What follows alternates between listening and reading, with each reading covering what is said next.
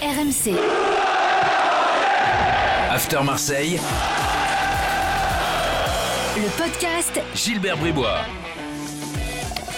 Chers supporters d'Alain Boxich et de Jean-Louis Zanon, bienvenue dans le podcast After Marseille. Euh, 15 minutes de débat consacré à l'actu de l'OM avec Coach Courbis qui est là. Salut Roland. Re-salut à tous. Et avec Florent Germain qui est à Marseille. Salut Florent.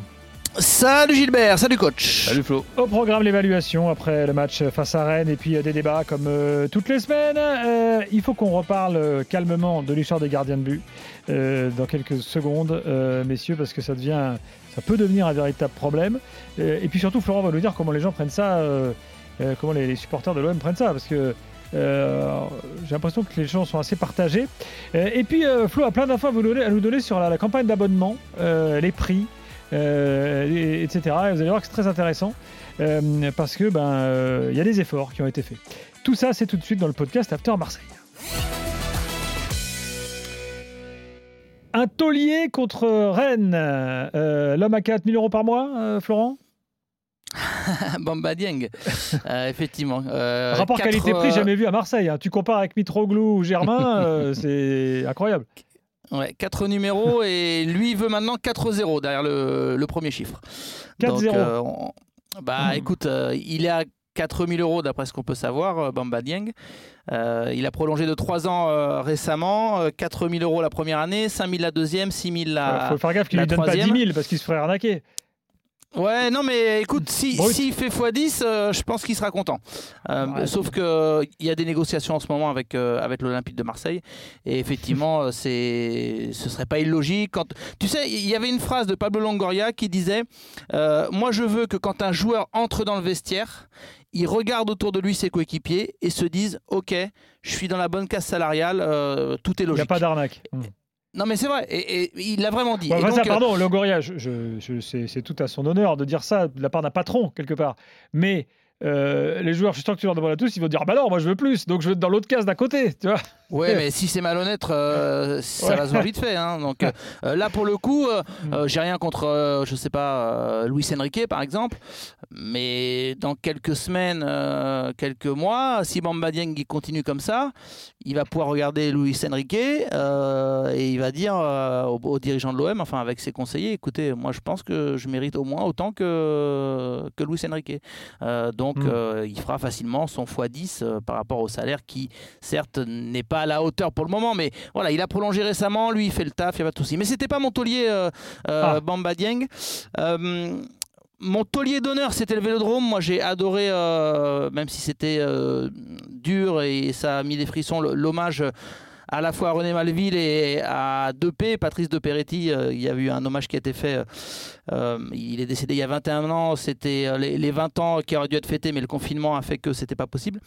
Et vraiment, il y, avait une ambiance très spéciale au Vélodrome. Croyez-moi, c'était très émouvant et donc je voulais aussi le signaler par rapport à, cette séquence des tauliers. Le Vélodrome le mérite. Mon taulier, c'est Luan Pérez.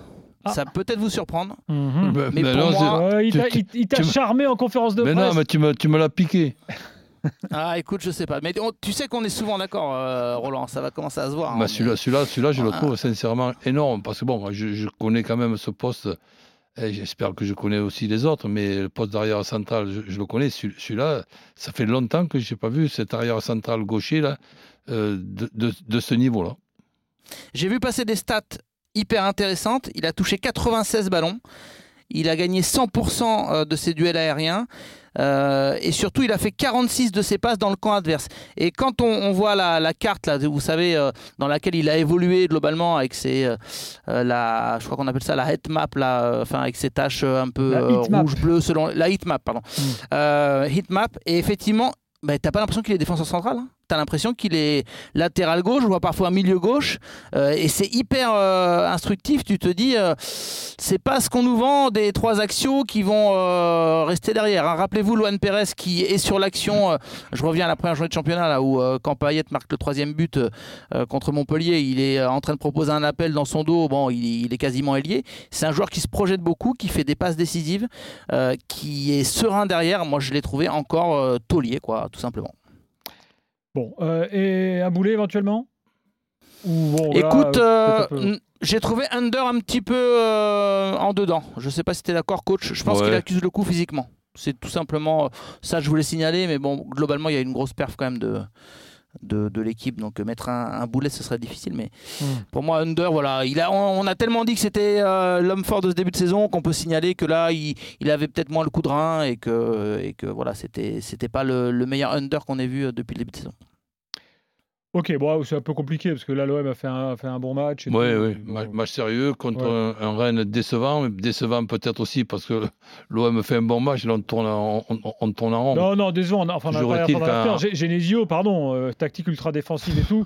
À un moment, tu peux tenter les trucs. En ce, mo- Peter Boss, il a tenté les trucs à Lyon que Genesio aurait pu tenter à Marseille, par exemple. en- en- en- en ce moment, euh, rencontrer euh, l'OM, c'est pas facile. hein.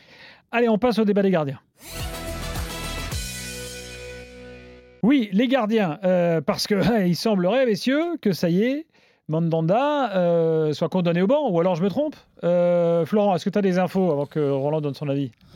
Écoute, euh, je- effectivement, je m'attendais à ce que hum, ce match contre, euh, contre Rennes, surtout le fait qu'il soit au Vélodrome, soit un moment décisif euh, dans, dans cette concurrence entre, entre Mandanda et, et Paul Lopez. Donc, euh, je serais tenté de te dire que oui, euh, il devient le titulaire, en tout cas le titulaire du moment pour euh, Rodriguez Sampaoli.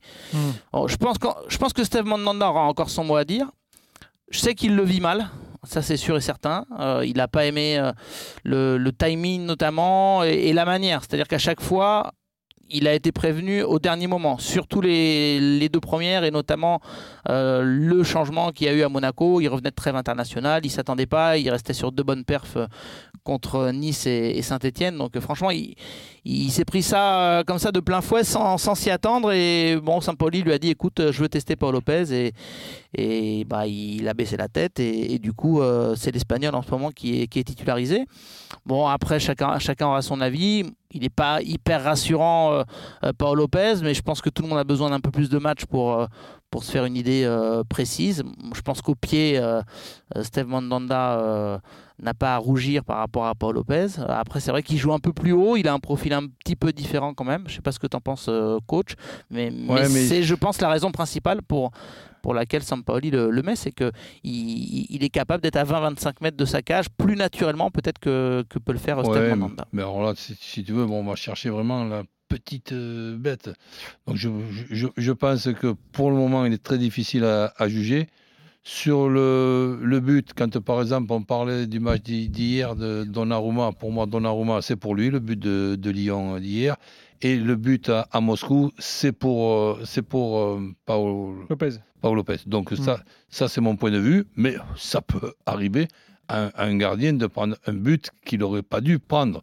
Et là, ça serait quand même dommage avec ce que l'on voit dans tous les secteurs que, que l'on puisse se planter, ce qui n'est pas encore euh, le cas, sur le bon choix et sur la bonne gestion de ces deux gardiens.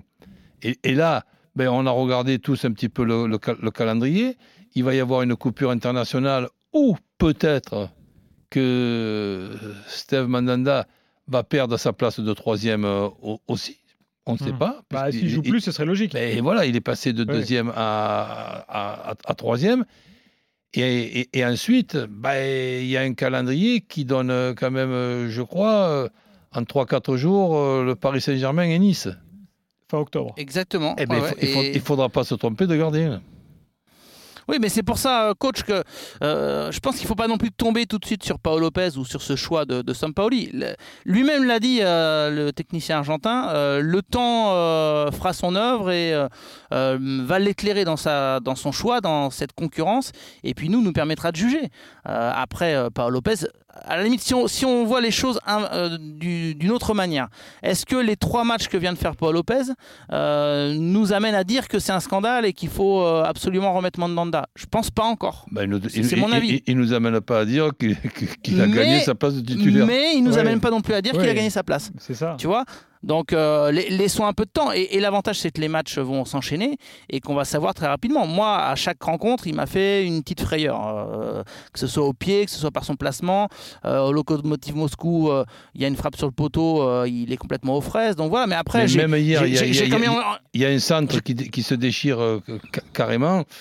J'ai fait un petit peu la grimace. Mais bon, allez, c'est- passé inaperçu. Oui, oui, j'ai vu, j'ai vu, effectivement. Bah écoute, c'est, je te dis, euh, un, un sentiment mitigé, mais euh, pour moi, l'envie de le revoir malgré tout et de peut-être pas tomber sur Paul Lopez euh, trop, euh, trop rapidement, trop facilement, parce que Mandanda aussi, euh, parfois, avait eu ces périodes où il était un Mais- petit peu moins bien. Et, et début de mais, on est d'accord une, une fois de plus. Moi, ce que je veux rajouter, c'est qu'on soit bien d'accord sur une chose, c'est que Paolo Lopez, il peut piquer la place à Mandanda, mais ne faisons pas de Mandanda l'ennemi de Paolo Lopez avec les, supporters qui vont euh, à 80% être pour euh, Ma- Mandanda. Ça compliquerait les choses pour Paolo Lopez. Et si on ne trouve pas la bonne solution pour le, pour le gardien, faire une saison sans un très bon gardien, je me suis aperçu quand même depuis de très longues années que c'est pas impossible, mais c'est très compliqué et très difficile. Concluons là-dessus sur le gardien parce qu'il faut qu'on regarde trois minutes là pour parler des abonnements à Marseille. Florent, raconte-nous un peu ce qui s'est décidé et ce qui va se passer.